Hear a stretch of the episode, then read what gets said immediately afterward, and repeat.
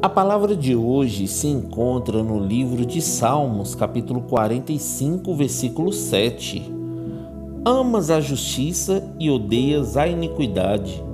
Por isso, Deus, o teu Deus, te escolheu dentre os teus companheiros, ungindo-te com óleo de alegria. Olá, meus irmãos, a paz do Senhor. O salmista escreveu: Irai-vos e não pequeis Dificilmente pode haver bondade no homem se ele não tiver raiva do pecado. Aquele que ama a verdade deve odiar o pecado. Jesus odiava o pecado na vida das pessoas.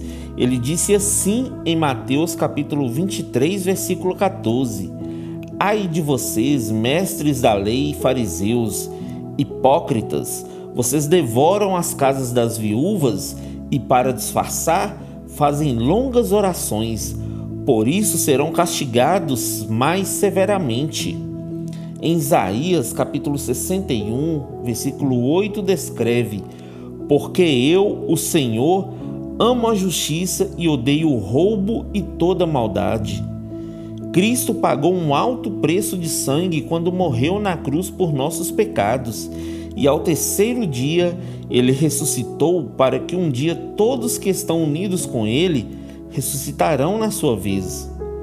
No coração em que Jesus habita, não pode haver espaço para maldade, meu irmão.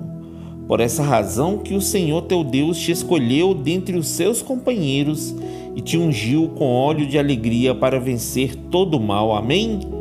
Que Deus abençoe você sua casa e toda sua família. E lembre-se sempre: você é muito especial para Deus.